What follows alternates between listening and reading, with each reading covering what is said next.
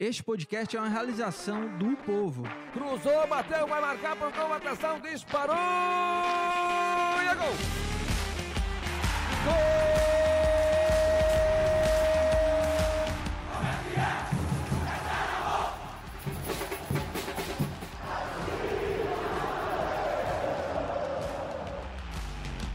Fala rapaziada, é hora de Footcast, o podcast do torcedor cearense.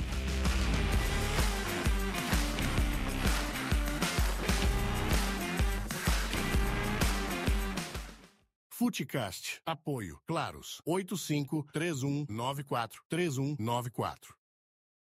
Fala galera, muito bom dia. Começando mais um Footcast nesse mês de novembro, que já estamos no finalzinho de novembro de 2023. Reta final de temporada, jogos e mais jogos aí praticamente, num momento melancólico né, do Fortaleza. Mais uma derrota agora dentro de casa para o Cruzeiro um concorrente, digamos, até direto, né? Que agora o, Cruzeiro foi para 40 pontos, Fortaleza parou nos 43. A gente vai abordar muito sobre esse mais um resultado negativo, nesse né? péssimo resultado para o Fortaleza, as consequências que isso trazem para o Fortaleza nesse momento, né? O que virá pela frente. Três jogos complicados contra os adversários na parte de cima e, claro, também os desdobramentos do que acontece com esse resultado, a pressão, quem são os culpados, o que é que dá para observar de bom e de ruim claro, né, já convidando você. Claro, também vamos abordar sobre o Ceará. Ceará que conseguiu, é, não, não conseguiu vencer a partida, né, mais uma partida fora de casa, 13 partidas sem vencer fora de casa nessa Série B. Vamos falar também um pouquinho sobre Série B, porque até acho que o Ceará tinha tempo sim, viu, de buscar. A turma deu uma patinada legal lá na parte de cima e algumas equipes que pareciam que estavam virtualmente é, eliminadas a possibilidade de acesso têm grande chance agora de subir, como é o caso do Vila Nova. Mas, né, já convido a você para fazer parte aqui do nosso programa. Se você está chegando agora no canal ou se você está vendo no gravado, deixa o curtir aí embaixo, né, para você colaborar, fazer com que o nosso canal do YouTube, que já superou a barreira dos 810 mil inscritos aqui no Povo Online, a gente aumentar aí a nossa base de inscritos e, obviamente, né, a maneira de você também contribuir com esse programa aqui, esse programa especificamente, que é o Footcast, é deixando o like. Porque aí as pessoas vão começar a reparar que no canal um dos programas que é mais curtidos é o qual? É o nosso. Então, uma forma de você contribuir é deixando o like, não paga nada, você já colabora e muito, e claro, o seu comentário também é super bem-vindo. Eu sei que o torcedor do Fortaleza tá muito irritado e não sei o quê, já não quer mais saber, quer que a temporada acabe. O do Ceará também já quer saber quem é o novo executivo. Rodrigo Caetano, Rodrigo Caetano, será que tá chegando no Ceará? Enfim, detalhes a mais a gente vai abordar hoje aqui no programa. E aí, ao meu lado, mais uma vez, Afonso Ribeiro, porque Lucas Mota só chegará amanhã, não é isso? É isso. Graças a Deus, o Lucas Mota estará de volta. E não é nem por, pela, pela amizade que a gente tem por ele, assim, que é, tem uma amizade e tá? tal. Mas, mas é mais pelo trabalho, né? Porque facilita para você, Sim. certamente, né? Facilita pro Graziani, facilita para mim, porque eu também não preciso apresentar o programa, eu prefiro estar comentando. Mas estamos aqui mais uma segunda-feira para falar de um final de semana aí de duas derrotas, né, Afonso? Bom é, dia. bom dia, Thiago Minhoca, todo mundo que está acompanhando. Como você falou, melancólico, né, esse fim de ano aí. É. Para as duas torcidas, né? A torcida do Ceará já há um tempinho a mais, já tá pensando Já tá mais acostumada, né? né? Já, já tá rindo até do outro, é, de uma certa é, forma. Já tá pensando em 2024, o Mancini já falou aí também que vai ter muitas mudanças, né? isso. né? Vamos abordar isso aí. É, mas para a torcida do Fortaleza é um, um baque mesmo, assim, né? Depois é. da final da Sul-Americana, essa retomada no brasileiro, né? Só tropeços, resultados ruins e esse jogo de sábado aí foi um. Um, um banho de água fria, né? É, como fala, né? É, pesado, um baque pesado, assim, porque é, se esperava né, a reabilitação e é. acabou uma derrota dura, né, para um time que estava numa crise grande. Enfim, a gente vai abordar mais no programa, mas tá, tá, tá puxado esse fim de ano mesmo aí pros dois. Verdade. Aliás, vamos começar exatamente com o Fortaleza, né? Que, queira ou não, é o assunto mais de novidade, né? Sim, o, Ce sim. o Ceará não tem uma pauta assim, a gente até tem sofrido muito para abordar sobre o Ceará, porque mais assim, daqui a pouco a gente vai falar, tem muita coisa também para falar sobre o Ceará. Mas claro, pelo Fortaleza, porque esse era um jogo onde todo mundo colocava, né, Fortaleza, uhum. é, a torcida, a imprensa mesmo falou assim, não, esse é o jogo da virada de chave para o Fortaleza se reabilitar, voltar a vencer, todo o contexto de poupar o time antes da, da Sul-Americana, teve o final Sul-Americano, jogos difíceis depois, o, a derrota para o Cuiabá fora de casa, não. Aí chegou o jogo do Cruzeiro, um dos dois jogos que tinha a cumprir, né? E uma coisa que eu falava muito, assim, era sempre tinha uma justificativa pro Fortaleza quando o resultado não vinha desses recentes, né? Ah, não, o foco era Sul-Americana, poupou o time ali, o adversário era difícil, enfrentar o Atlético Mineiro, enfrentar o Flamengo e tal. Mas tem os dois jogos ainda a cumprir. E uma coisa, Afonso, que eu, eu sempre bati na tecla, que eu não tento me ater a muitas justificativas. Às vezes eu até coloco na minha análise, muitas vezes, assim, de dizer, não, teve isso, o fator viagem. Fortaleza fez, dos últimos sete jogos, antes de, desse jogo do Cruzeiro, seis jogos sem ser aqui. Então tinha esses componentes. Mas no jogo de sábado, Fortaleza já tinha uma semana do último jogo, né, que tinha sido contra o Cuiabá. É, jogava em casa, a torcida se fez presente, mais de 30 mil, acho que mais de 30 mil pessoas acabaram comparecendo à Arena Castelão. Um jogo que, teoricamente, não era para ter. Eu não vou dizer tanta dificuldade, mas assim, o Fortaleza, a gente sabendo da média que ele costuma apresentar, não precisava fazer uma grande atuação, sim, ganharia. E durante os 90 minutos, deu essa sensação. O Fortaleza foi melhor do que o Cruzeiro. E aí, o primeiro, o primeiro ponto que eu pergunto para ti, assim, o que assim, a gente já falou isso, já tem semanas e semanas, a gente já tem falado sobre isso, mas alguma coisa você reparou que se mantém ou já tem um algo novo acontecendo? Eu, eu, conversando com alguns amigos, o pessoal lá do Glória e Tradição, que eu sempre encontro lá na, na Arena Castelão, quando eu, eles trabalham também lá na cabine, e eles acharam que tinha, assim, alguns, alguns jogadores, eles tiveram a sensação de alguns jogadores com uma, sabe, uma falta de disposição. Uhum. É... Eu não sei se você sentiu isso ou não, assim, o que foi que você percebeu nesse jogo do sábado? Se algo se repetiu do que você observava antes, ou se teve um algo novo a ponto de você observar, não, foi isso aqui que talvez tenha sido determinante para o time não vencer, porque eu acho que não foi por falta, por falta de tentativa. Fortaleza teve tentativa, Sim. teve possibilidades. Mas acabou pecando e aí o Cruzeiro foi lá, aproveitou no lance muito polêmico. Depois a gente pode debater também, né, sobre o lance. Mas eu queria que você falasse um pouco do que você observou nesse duelo. Se teve alguma novidade para esse momento ruim do Fortaleza ou se você acha que ainda é o mesmo problema que você vem citando em já alguns programas. Eu, eu acho que é um, é um conjunto, né, Mioca? Mas acho que quando você está aí já seis, sete jogos sem ganhar, é, essa pressão, essa carga por resultado começa a pesar também, né? Você jogando dentro de casa, a torcida ali, mas você começa a tentar, a bola não entra, é, às vezes você começa a errar passe besta, enfim, vai, começa a aumentar aquela coisa, né? Aquela pressão mesmo. Pô, será que hoje não vai dar de novo? Será que hoje vai empatar? É, e esse jogo tinha muito esse peso, como você falou, né? De ser um jogo para ganhar. Então, quando você começa a tentar e as coisas não acontecem, é, a bola começa a queimar no pé, né? Como a gente disse. É, então, eu acho que esse fator atrapalhou também, por ser, é, como, falo, como você falou, né? Teve a semana livre, então já tinha aquela expectativa de ver um time mais inteiro, talvez com outra postura, né? Ser um jogo realmente virada de chave. e aí, quando o time, né, começa a tentar jogar, a gente vê o Cruzeiro, né? Os próprios torcedores do Cruzeiro comemorando a vitória, falando não foi um grande jogo do Cruzeiro, né? O time do Cruzeiro Sim. tem muitas deficiências, né? E por estar nessa situação difícil. É, então, Fortaleza poderia realmente no primeiro tempo ter resolvido ali, né? Sem, sem ter dor de cabeça. É, mas aí quando começa a tentar e não e não conseguir, eu acho que os próprios jogadores já nessa espiral negativa, acho que eles, né? Começa a pesar para eles próprios, assim. Pô, acho que hoje não vai dar de novo e tal. É, e aí, no segundo tempo, foi uma postura bem diferente, assim, do Fortaleza, de time. Acho que entra um pouco naquilo que a gente já vem debatendo, né? De apatia, de. É, não vou dizer desinteresse, mas assim, de falta de disposição. Não é um time intenso como a gente viu ser em outros momentos. É, e aí, numa bola que o Cruzeiro teve, é, resolveu o jogo. Mas eu acho que realmente o segundo tempo foi preocupante. Assim, vi muitos torcedores destacando isso, né? O segundo tempo foi preocupante, a postura do time. É, de perder um jogo em casa que não era para perder, né? Um empate seria ruim ainda, mas é, ainda levaria um pontinho, amenizaria um pouco esse clima que está agora, né? A derrota acho que abala muito é, o ambiente, né? Na, na, semana passada o próprio Marcelo Paes é, tinha dado entrevista, acho que já tentando amenizar um pouco isso, né? Imaginando ali uma virada de chave nesse jogo contra o Cruzeiro. É, mas não foi o que aconteceu, né? Acho que de novo o time pecou muito. É, o lance do gol, como você falou, é polêmico, mas tem uma falha de marcação Sim, também. Provavelmente, né? É, então, eu acho que realmente é isso. Entrou nessa espiral negativa E, e eu acho que não, a gente não consegue enxergar uma perspectiva dessa virada de chave, né? Se vai acontecer, quando vai acontecer.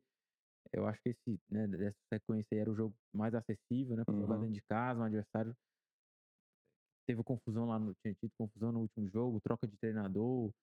É, quase não acho treinador, teve que colocar o diretor como interino, um time que vinha muito mal. É, e aí vem e consegue ganhar o jogo ali, né? Numa bola ali. Então, é, e Fortaleza tinha tido o gol anulado, né? Enfim, é. então, é, eu acho que é, é o momento de, de, tentar encontrar alguma solução, né? O Voivoda mexeu no, no time, né? Fez algumas mudanças para esse jogo, mas acho que ainda assim não tem sido suficiente. Eu acho que é o momento de é, procurar outras medidas, né? Internas, talvez, já começar a liberar alguns jogadores, talvez, que não vão ficar para o ano que vem, dar vez para outras peças porque é, essa postura do time acho que tem mais preocupado o torcedor, né? Que já, como você falou, o Cruzeiro ganha, já vem para 40, né? O Bahia tá um pouquinho mais atrás ali, mas o torcedor que estava tranquilo em relação ao rebaixamento, já, a gente já começa a ver. Sim, ele tem que se preocupar. É, preocupado, já pensando nisso, fazendo conta.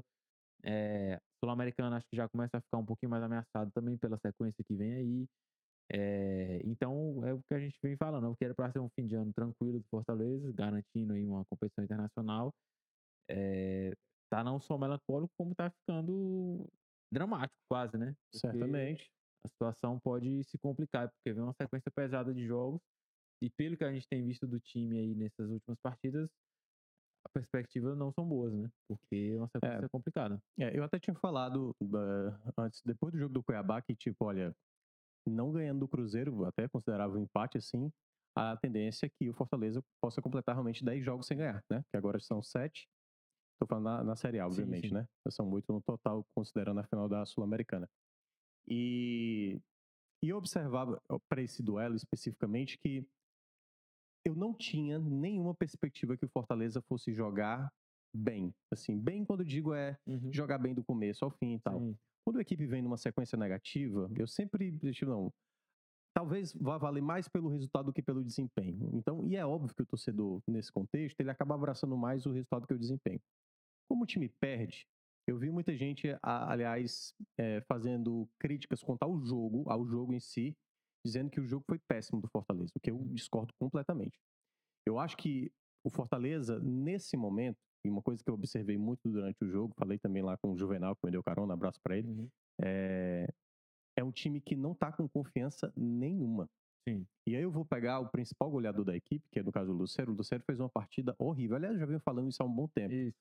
No jogo contra o Atlético Mineiro, que até o gol foi dele, né? Eu até chegar a destacar na rádio que eu tinha achado que o Lucero tinha jogado muito mal. Apesar do gol, ele tinha jogado muito mal. E aí os torcedores, pô, tá maluco, pô, como é que o Luciano jogou mal? O cara fez o gol, não sei o quê, quem tá mal é fulano. Hum. E aí é que tá. Eu acho que o torcedor nesse momento, ele tá preso a determinados nomes, como Galhardo, como Pedro Augusto e tal. Sim. E para mim tá muito claro que o problema do Fortaleza hoje são os melhores jogadores que estão abaixo. Isso. A questão não é o, o, Galhardo, a questão não é o Pedro Augusto. O problema não é esse do Fortaleza hoje. O problema hoje é o Lucero perder duas chances claras assim, quando volta para o segundo tempo, Fortaleza cria duas chances, assim, com 15 segundos o Luceiro tá recebendo a bola, hum. ele já tinha perdido uma no primeiro tempo, cara a cara com o Rafael, e na segunda ele também refuga, tenta driblar, quando vai fazer o chute, já chuta sem ângulo e perde uma possibilidade. Um jogador como o Lucero perder uma chance clara, para mim é muito mais grave do que o Galhardo que tá jogando mal, mas muito mais grave. O Caio Alexandre chegou a errar um passe de dois metros na partida contra o Cruzeiro. Sim, uma jogada na lateral. Uhum. Então, para mim é muito mais preocupante isso. É preocupante, por exemplo, quando o Brits e Tite não conseguem mais dar nenhuma sustentação Sim. defensiva, cometem falhas recorrentes. Então, para mim, isso é o ponto principal. Hoje, eu só consigo observar jogadores com mais regularidade. Não é que estão jogando também uma barbaridade, mas são mais regulares, que não comprometem, não têm cometido falhas muito graves. É Ting e Bruno Pacheco. Os dois jogadores que têm um pouco mais de regularidade. O Zé Wellison até faz, talvez na média Sim. dele, partidas boas, mas algumas vezes partidas baixas. Mas, por exemplo, o Caleb. Caleb eu joguei, acho que, acho que foi o melhor jogador do primeiro tempo do Fortaleza. Deu ótima dinâmica. O Machuca não estava tão bem, mas vai melhorar a partir do, do, do, da reta final do primeiro tempo. No segundo tempo já cansou muito. E um outro detalhe também, além dos jogadores dentro de campo, estou falando de jogadores importantes, certo? Por isso que eu acho que o torcedor que está nessa espiral de uhum. sempre estar tá dizendo a culpa é do Pedro Augusto, a culpa é do Galhardo, a culpa é do Marinho, a culpa é do, do Machuca e tal. Não está observando o principal problema, na minha avaliação, que são os principais jogadores do Fortaleza.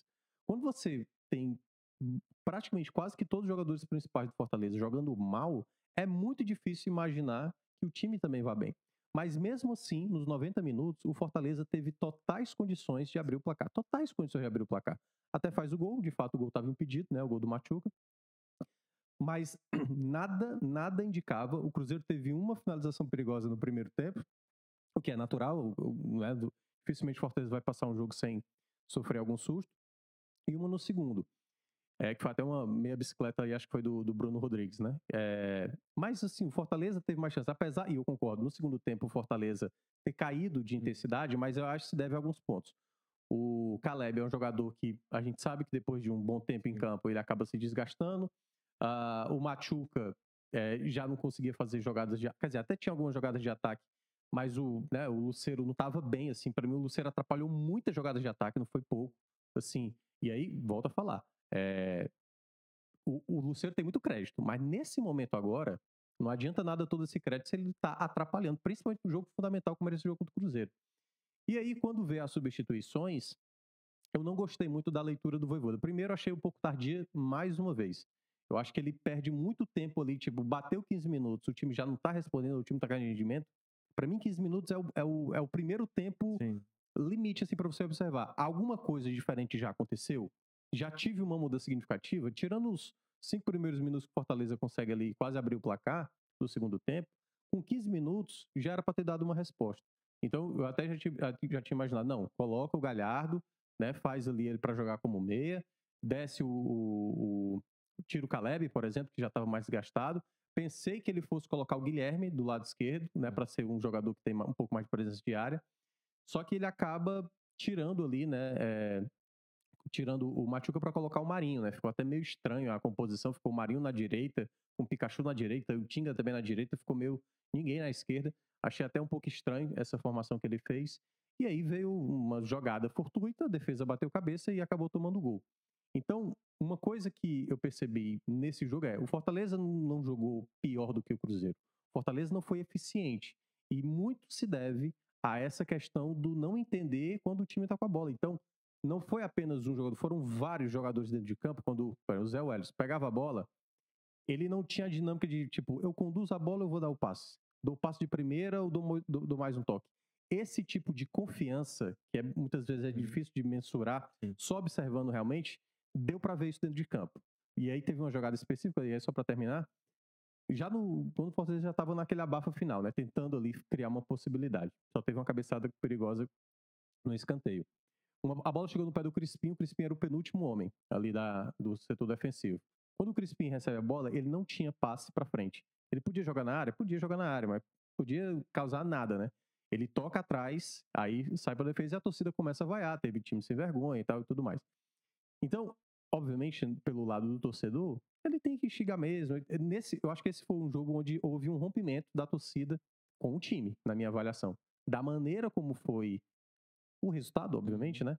É, todo aquele apoio que a gente observava e tudo mais, e esse jogo talvez já deu para ver que poderia ser um público até melhor, deu para ver que a partir de agora o elenco do Fortaleza, né, a diretoria e aí comissão técnica vai ter que entender que vai ter um torcedor insatisfeito dentro, dentro do estádio.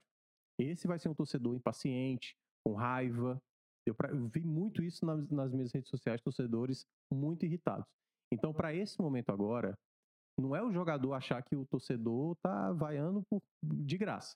Né? Já são muitos jogos a ponto de entender que a resposta agora tem que vir mais dele, mesmo uma torcida irritada, talvez vaiando durante o jogo, talvez não apoiando, ou seja, um contexto negativo. Acho até que. E aí vai de cada um, né? Torcedor, se quiser apoiar, se quiser aplaudir.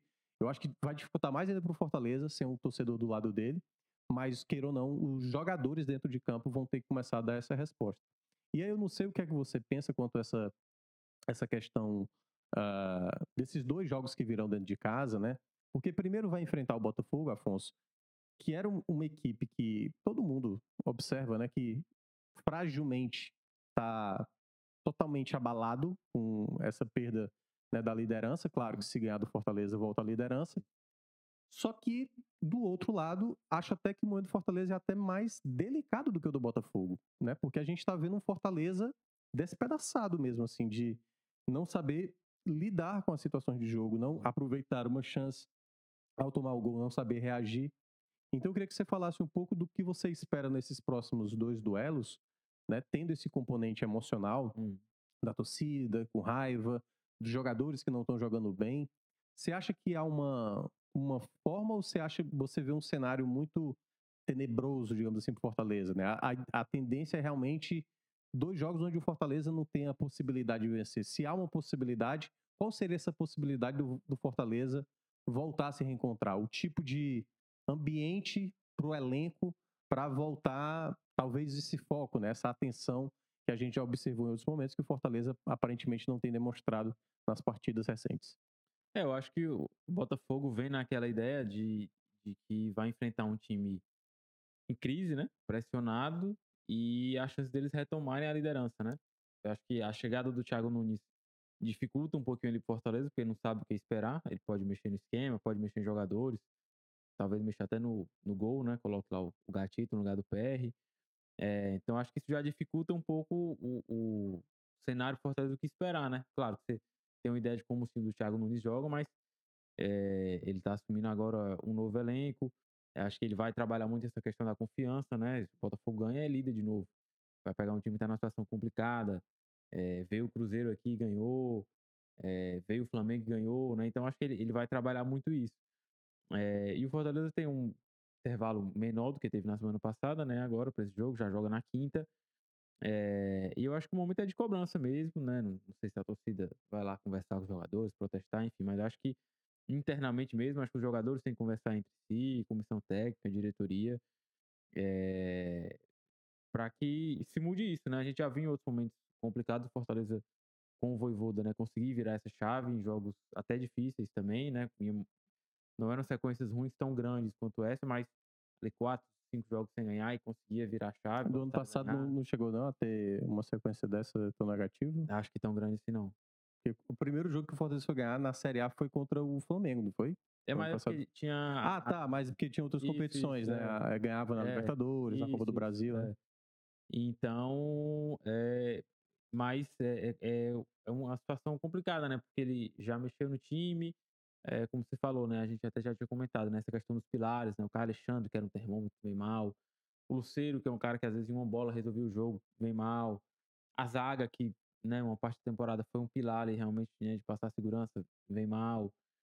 É, e aí você mexe no time, né? Por exemplo, ele finalmente colocou o Caleb, o torcedor já vinha pedindo, né? Deu uma dinâmica legal, mas é, o time acabou não conseguindo aproveitar as chances. Então, né, fica, pô, e aí, deixa o Caleb, volta o Pochettino para talvez tentar dar um pouco mais de segurança. Os pontos ali ele vem mexendo, né? Também não vem funcionando nenhum. É, então eu acho que a, a principal para o torcedor, né? Eu acho que vai ter cobrança, pode até ser que um jogador ou outro seja vaiado ali quando entrar. É, mas acho que se o torcedor viu uma mudança de postura nesse jogo contra o Botafogo, eu acho que já, claro, tem que ver o resultado também. Mas se durante o jogo tiver uma postura diferente, né, de, de querer ganhar, realmente de intensidade, de disposição, acho que o torcedor já vai ser um alento.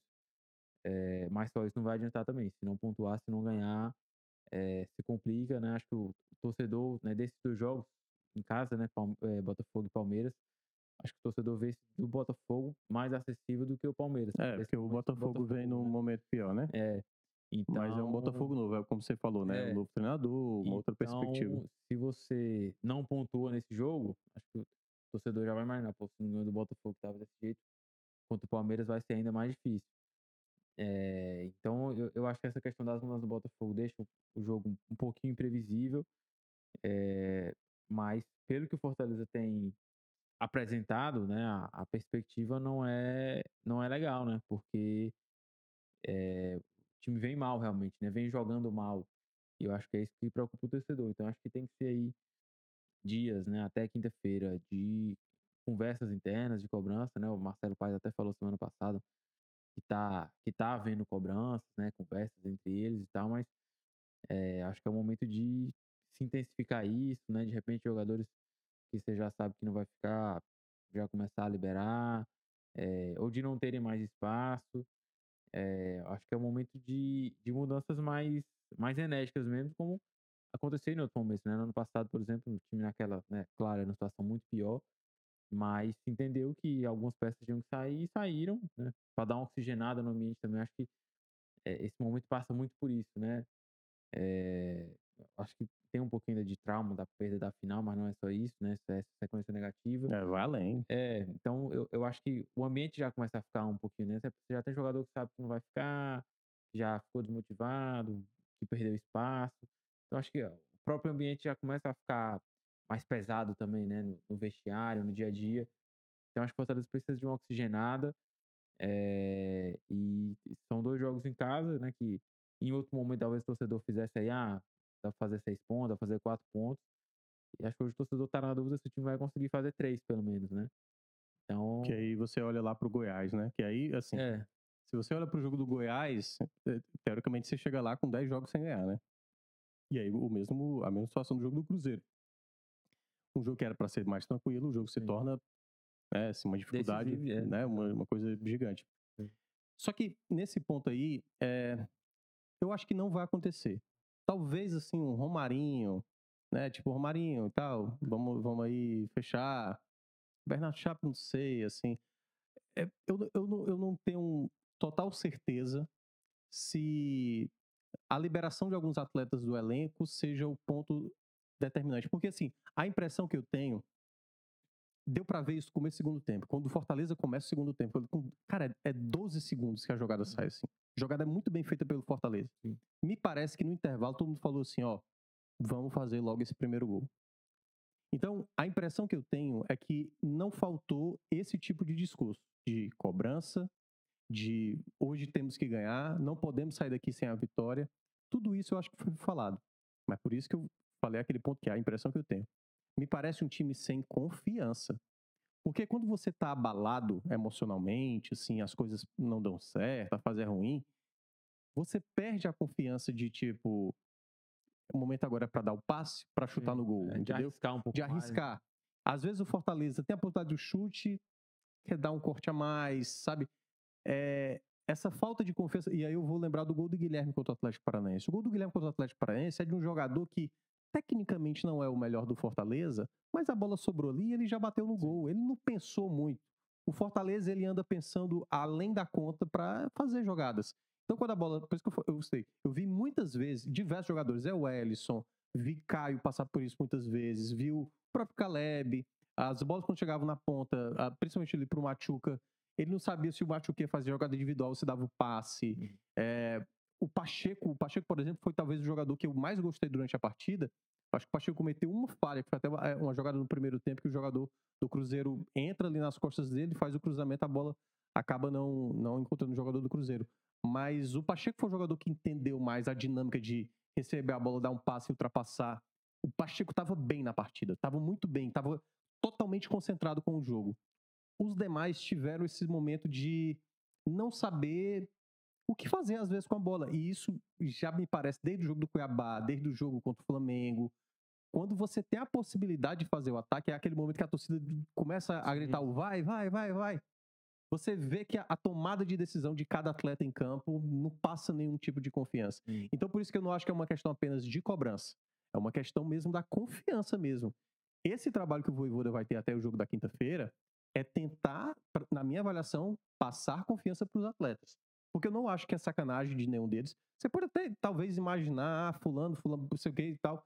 Mas eu, eu acho que nenhum dos atletas, e principalmente pelo que é o Fortaleza hoje, a diretoria, o próprio Sim. Voivoda, não me parece que eles vão permitir algo desse tipo. Uhum. Então, se por acaso um jogador, por exemplo, o Caio, o Caio estava jogando mal. Ele, nos outros, é, não sei se esse jogou contra o Cruzeiro, ele não foi titular nos dois últimos jogos. Uhum. E deu para ver, assim, que não é nada demais. Aí você pode até dizer, pô, mas o Pedro Augusto então é a melhor opção? Não, não é. Uhum. Eu preferia colocar o Sacha junto com o Zé do que propriamente. Até porque, quando ele colocou o Sacha, eu vi também muita gente criticando, que foi no jogo contra o Flamengo, se eu não me engano, né? Sim. Acho que ele foi o jogo que ele foi titular. Uhum. Eu acho que o Sacha foi bem. Eu acho que o Sacha foi, foi muito bem. Assim, nada exorbitante, mas ele é um jogador que pro ano passado foi encaixou Sim. muitas vezes. não é um jogador que vai te dar muita qualidade de passe, mas é um jogador tão voluntarioso que para esse momento, e aí foi uma coisa que eu falei é, depois do término do jogo no Castelão, o Fortaleza agora tem que ligar o modo sobrevivência. A partir do momento que possa vir um discurso, seja internamente, principalmente internamente do Fortaleza, mas isso também no torcedor, tipo assim, não, é, mas assim, tem o, o cara que já estava ressabiado desde o jogo do Flamengo diz assim, agora a gente pode acabar sendo rebaixado. E agora esse coro aumentou pelo medo de ser rebaixado.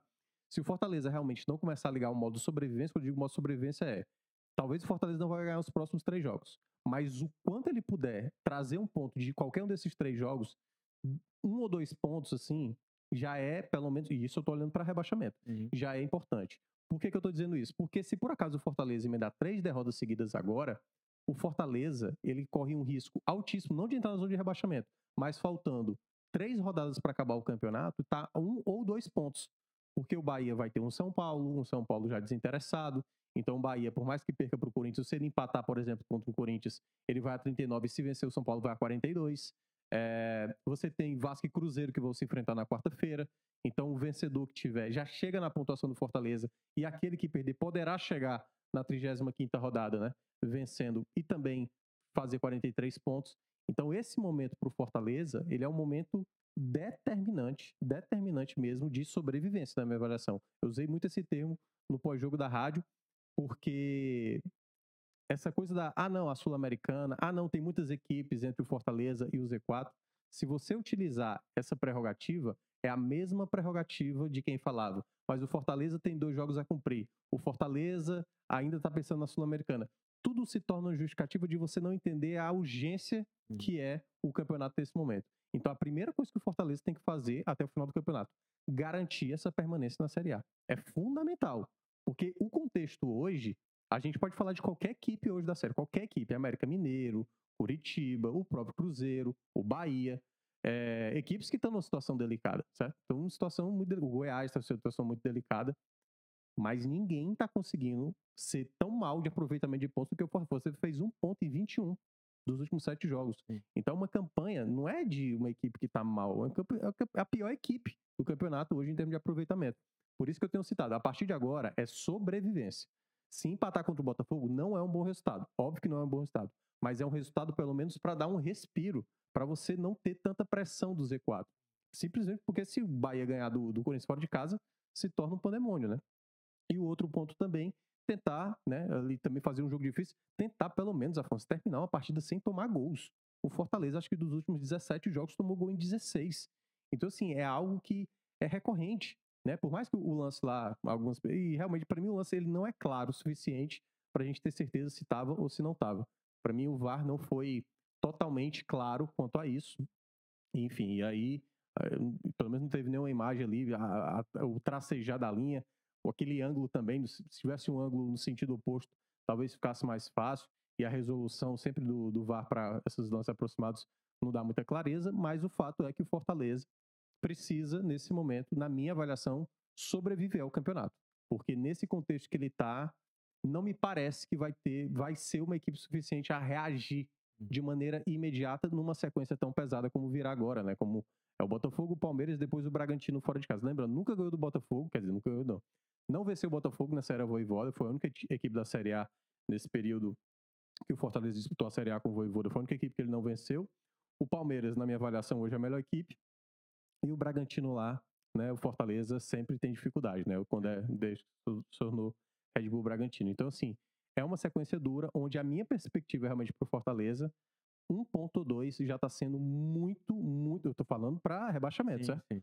É muito lucro, porque assim, a Sul-Americana, Enquanto o Fortaleza não conseguir dar uma resposta com um resultado positivo, né, uma vitória que seja, beleza. Ou fazer três empates aí, né, contra esse, essas três equipes na parte de cima, aí beleza. Aí uma vitória contra o Goiás você pode garantir a Sul-Americana. Você faz 46, com vitória sobre o Goiás você faz 49. Então aí eu acho que o Fortaleza garante a Sul-Americana. Mas nesse momento agora, para mim, é sobrevivência. Porque é aquela, sabe, o, o, avião que tá caindo de bico mesmo, assim. Não é nem que tá é, caindo ali, planando, não. Ele está caindo realmente de cabeça. E nesse momento, eu acho que não há outra palavra. Né? Nesse momento, é os jogadores terem apreço de, tipo, não tomar um gol. Tal qual foi o. Né, assim, o Fortaleza tem que se sentir como se estivesse na zona do rebaixamento. Uhum. Porque, um, assim, a gente já sabe o quão desastroso seria não pegar a vaga na Sul-Americana. Mas, assim, já tá, assim, do nível tão alarmante que uma não, um, um rebaixamento se torna uma vergonha maior. Assim, mas muito grande. É praticamente o contrário do que ele fez no ano passado.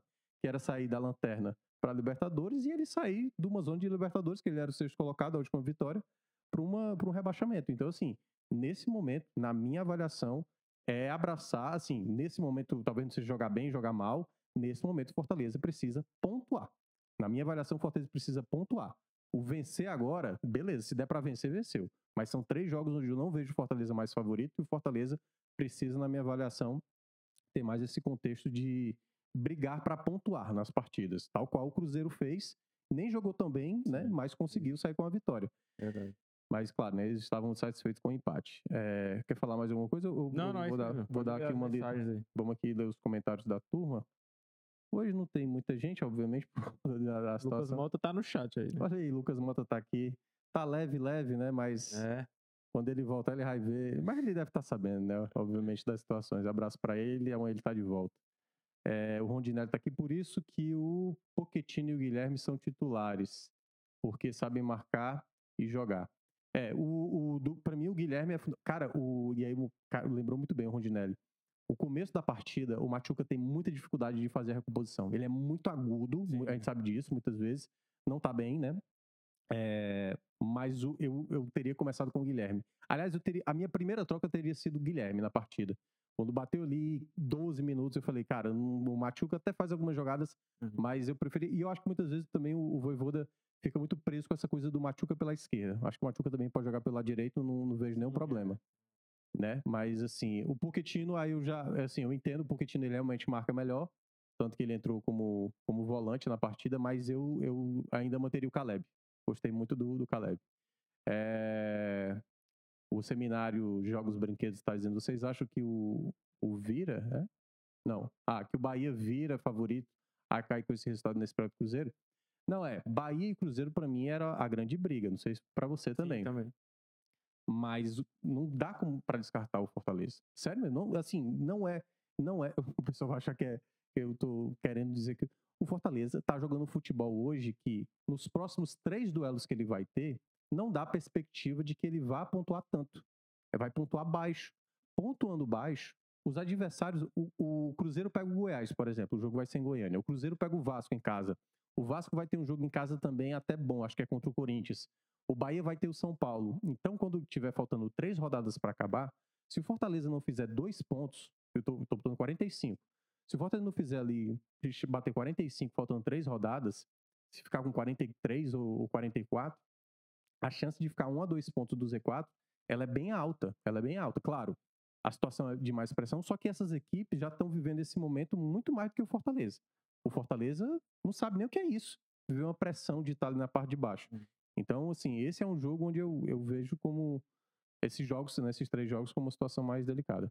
Aí o Rondinelli ainda pergunta, dizendo por que, que o Voivoda é, não testa o Machuca na direita, ou homem teimoso. É uma alternativa, apesar de eu achar que o Machuca tem mais a ver também com o modo de jogar. O Bolso também está aqui, dizendo que ele, o Fortaleza vai cair para a Série B. Você do Ceará toda quer isso, né? Ah, com certeza. Eliel Mauri tá aqui. Até qual posição tem vaga na Sul-Americana? Até o 14 colocado. Isso. Até o 14 colocado. 15 e 16 ficam lá no limbo.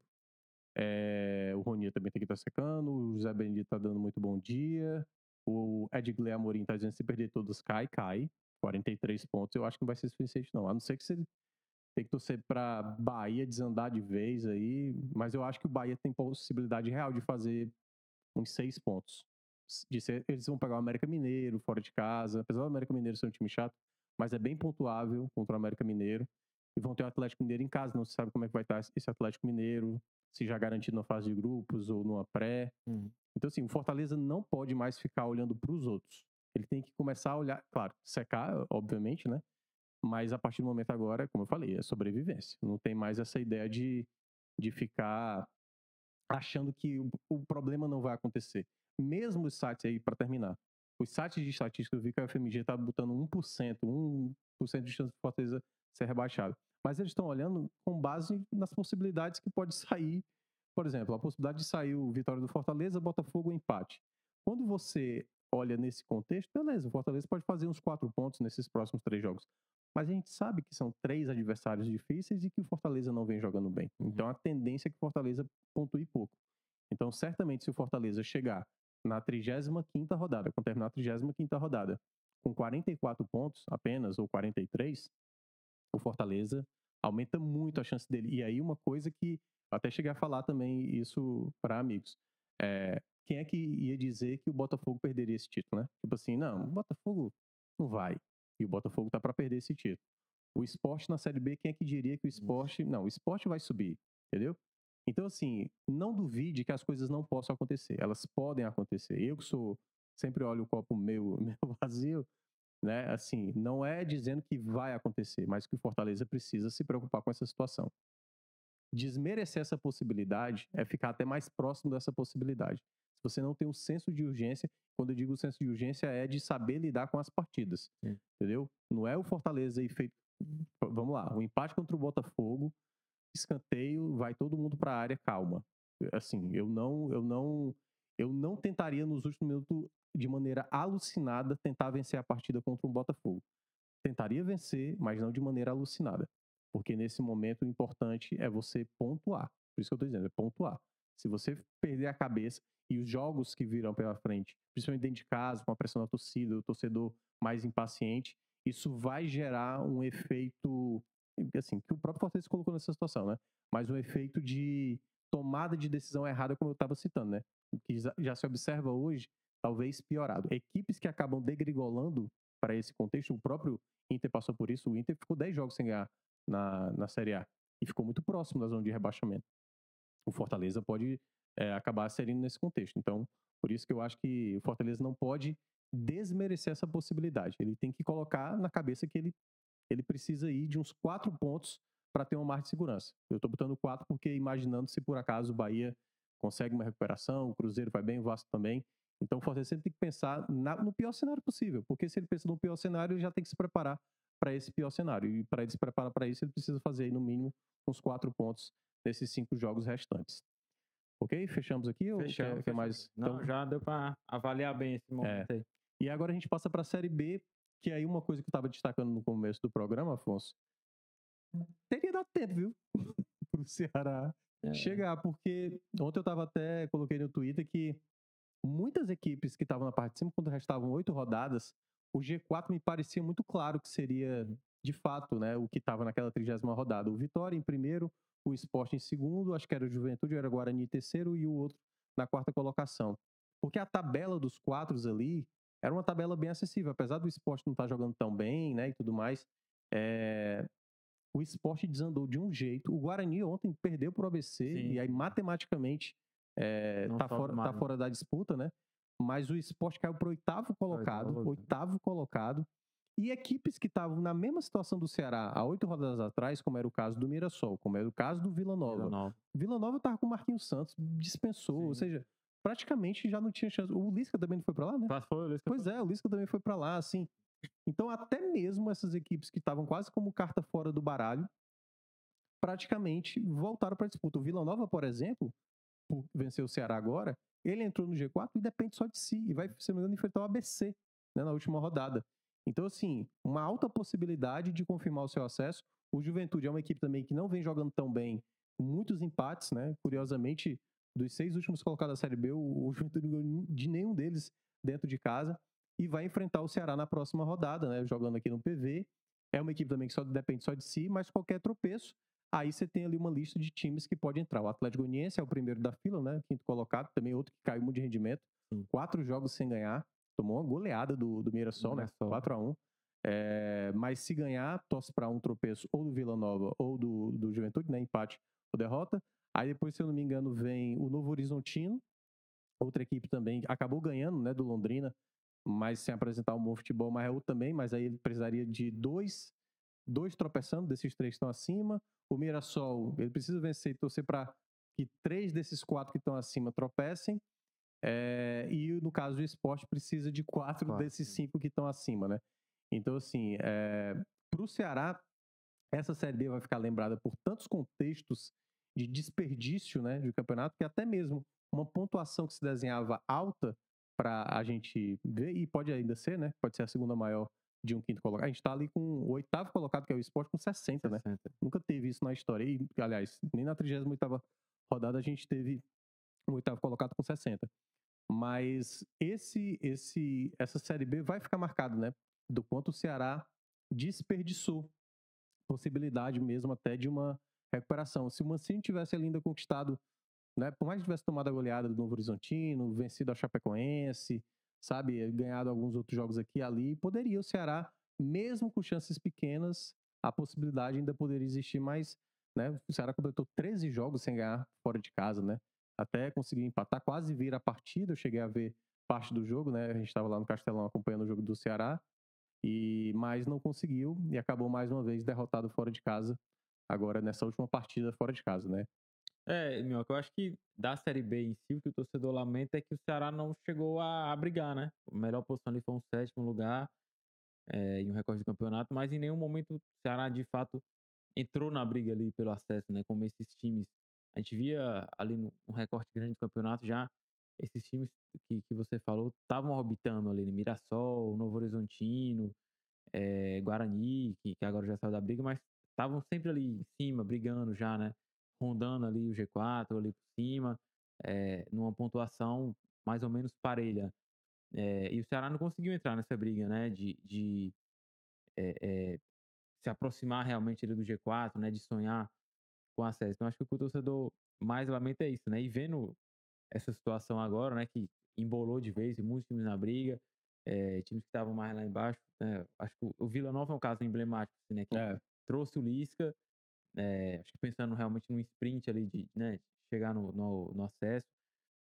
Não, não conseguiu, né? Acabou tropeçando, o Lisca ficou pouco tempo lá, foi demitido.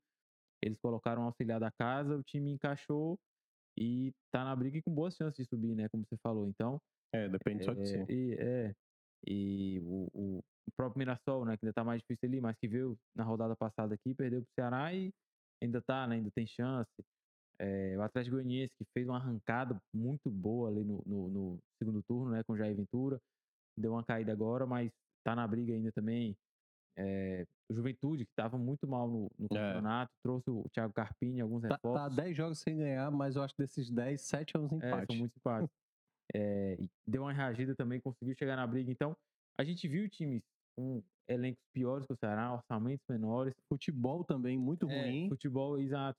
É, mas que conseguiram entrar na briga, chegar, né? Emendar boas sequências e chegar. E o Ceará não conseguiu isso, não teve essa consistência, né? De encaixar bons resultados. De, de...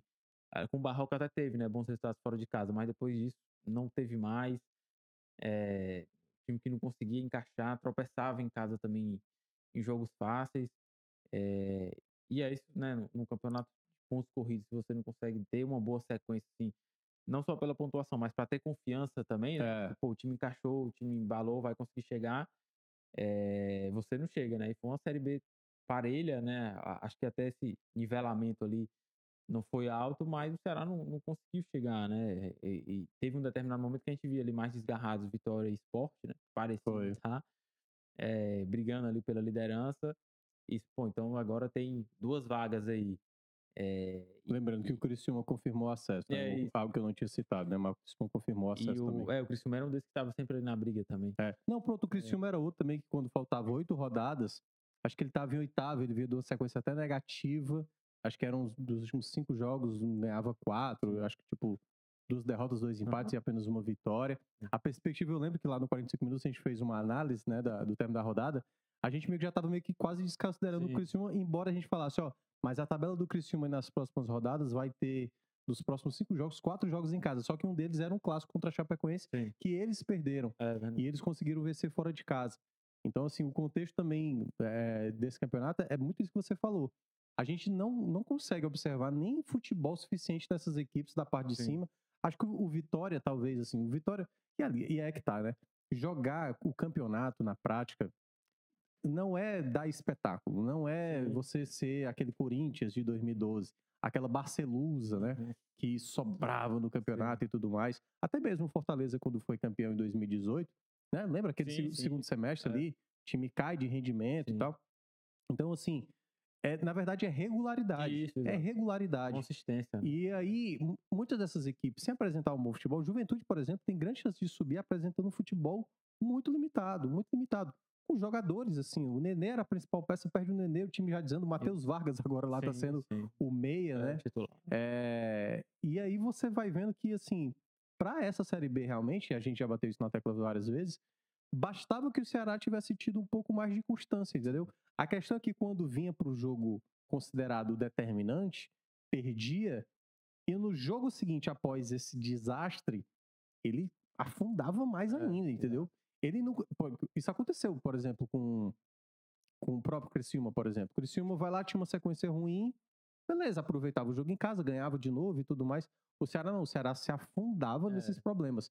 E aí, que é, eu acho que entra muito a ideia do, do time pressionado. E aí a gente pode citar de três times dessa Série B.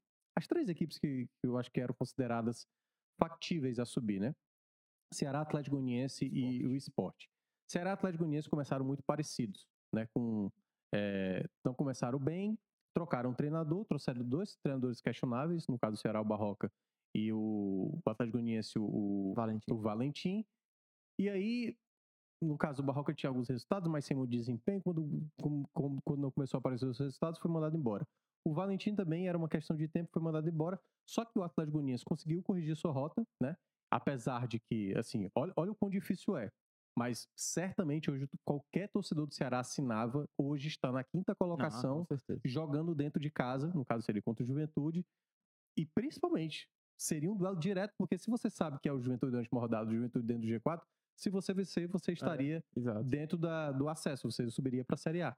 Então, nesse contexto, nesse contexto que, que o Atlético Uniense colocou, é já era difícil a remada, eles conseguem essa remada. Chega na reta final, assim, é difícil você continuar ganhando como você vem ganhando. então, assim, era, seria difícil pro Ceará ter que remar, depois que remar, chegar na última rodada, ter que ganhar de novo o jogo.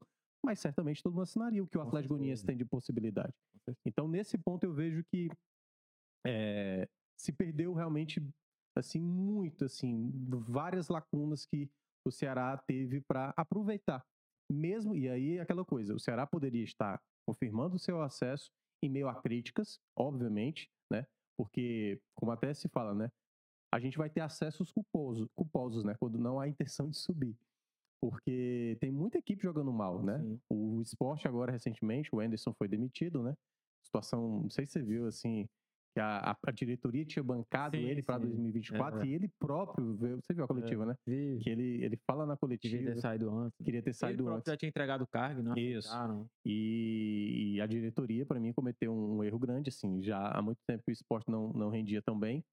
E o caso do Ceará lembra, de certa parte, também isso, assim, o esporte é porque foi fazer essa troca já no final. Hum. Mas o Ceará, em meio a essas trocas, há um elenco muito inchado, hum a sem direcionar quais são as peças que seriam para chegar para mudar esse patamar, a gente viu o Ceará, enfim, fazer essa campanha horrível, né? Vai terminar na desonrosa 11 colocação. O Ceará sabe que já não cai mais para 12, não termina em décimo, vai terminar em 11. E aí, para esse último duelo, é, se ele quiser, atrapalhar a vida é, do Juventude, exato. né? Dá possibilidade para é. os demais times. Mas esse duelo você considera que o Mancini, e aí a gente já falando sobre do que ele também mencionou na entrevista, você acha que já é para começar a dar férias para alguns, ficar só com quem vai ficar mesmo? É, nessa ideia de, do que ele mencionou, ele disse que vai ter uma reformulação grande. Sim. Você acha que já é momento, então, de liberar ou não? Tipo, desse esse, esse jogo aí, depois liberar a turma, porque é, já que chegou até aqui. É, eu acho que ele já vem mais ou menos fazendo isso, né? Tem uns jogadores que já estão mais escanteados, é, alguns machucados. Aliás, um detalhe, Richard tomou amarelo está suspenso para é, jogo. Assim, é, impressionante. Impressionante, é, Tem alguns dos garotos né, que ele puxou para treinar que não estão inscritos, então não podem jogar. Então acho que a base do time vai ser mais ou menos essa é, que vem jogando né, esses últimos jogos, é, dando aí oportunidade para alguns. Acho que é, em termos de time ele não vai mexer muito. Mas acho que para alguns, né, e pelo que ele falou, muitos, vai ser um fechamento de ciclo aí é, no Ceará. E eu, eu acho que ele tem. Você acha que vai ser quantos por cento ali que vai ficar do elenco? se fosse o um palpite, é, né? Palpite. Pra ficar, acho É. que uns 15, por aí, 20% no máximo. Tem, tem alguns jogadores que têm contrato mais longo, você né, pode não conseguir já encaixar eles no mercado né, tão facilmente, o cara vai ficando, mas pelo que ele tem dito, não é a primeira vez que ele fala isso, né? Que vai que vão haver muitas mudanças. Jogadores que têm contrato mais longo não significa que vão ficar, quem não tem não significa que vai sair.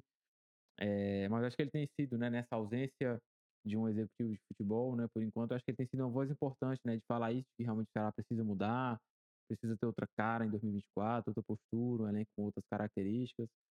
É, essa montagem do elenco, né, como você falou, foi um elenco muito inchado, né, será três laterais esquerdos. É, Não, vários zagueiros sem. é, chegou um momento que tinham acho que oito zagueiros, É, Sidney, ninguém aí- encaixava. É, tanto é que o Léo Santos terminou Posição. como volante, né? É, é, meia ali você tinha três, quatro meias, né?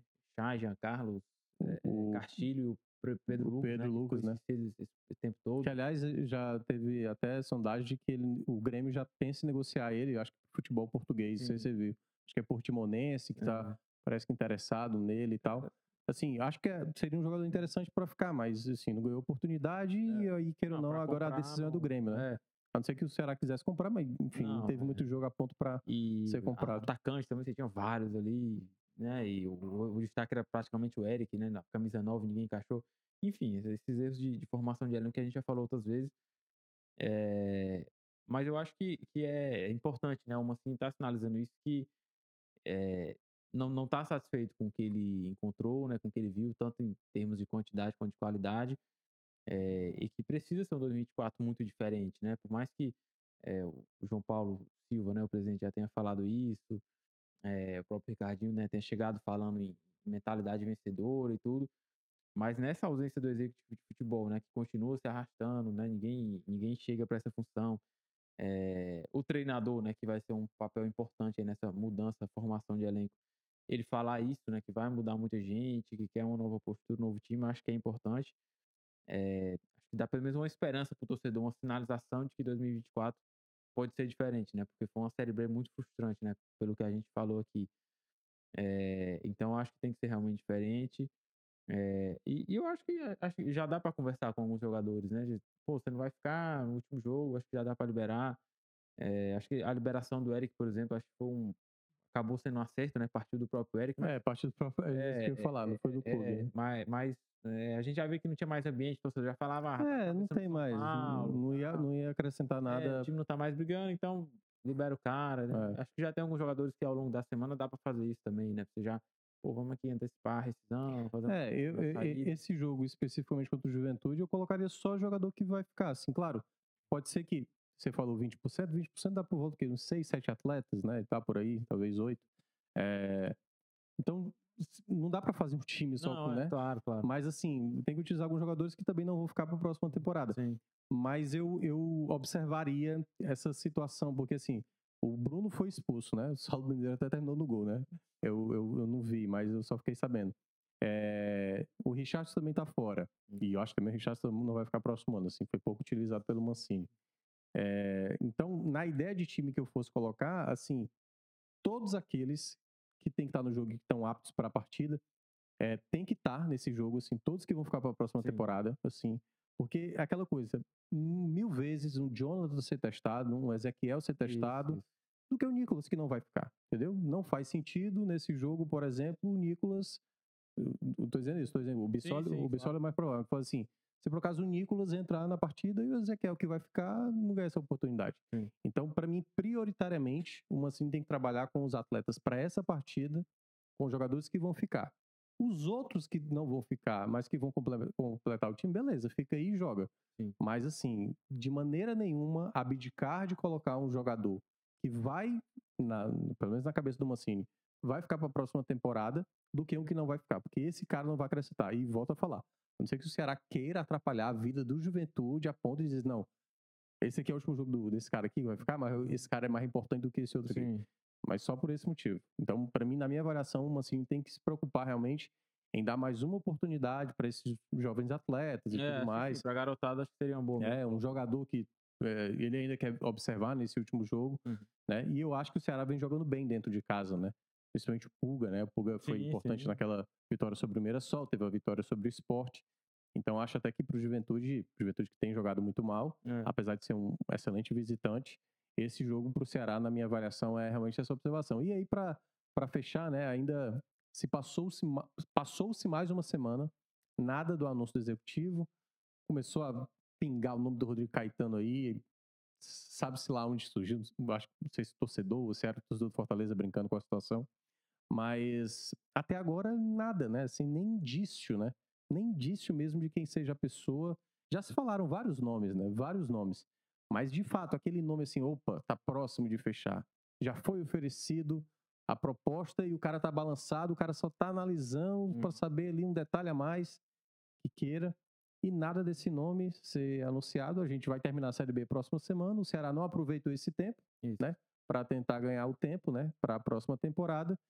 E aí fica também essa incerteza, né? De, de como ainda vai ser montado, né? O Ricardinho foi apresentado, né? O João Paulo Santos também já já está no Ceará. Mas até agora, a perspectiva realmente é esperar, né? Até agora a gente não tem nenhum nome, então é, basicamente. É, o que a gente ouve é, né, que toda semana, não, essa semana vai. É. Essa semana já tá durando acho que um mês, um mês e meio, né? Fiado só amanhã, que é, é aquela, né? É... o que a gente sabe é que o João Paulo tá conversando aí é, com, com, dois nomes, né? Que acho que ele considera os, os melhores para aquilo que ele pensa, é, mas ainda não conseguiu é, concluir com nenhum dos dois, né? Talvez ele tenha um preferido aí, seja mais difícil, enfim. É, mas já, já tá se arrastando muito, né? A gente já falou isso aqui nas, nas outras semanas. É, o Ceará tá perdendo um tempo precioso, né? Acho que quando a gente falou isso, tinha mais três jogos, quatro jogos pela frente, agora falta um, né? Já, fim de semana já acaba. É, semana que vem o Ceará já tem que estar tá totalmente voltado para 2024. Né? Quem fica, quem chega, é, quem sai.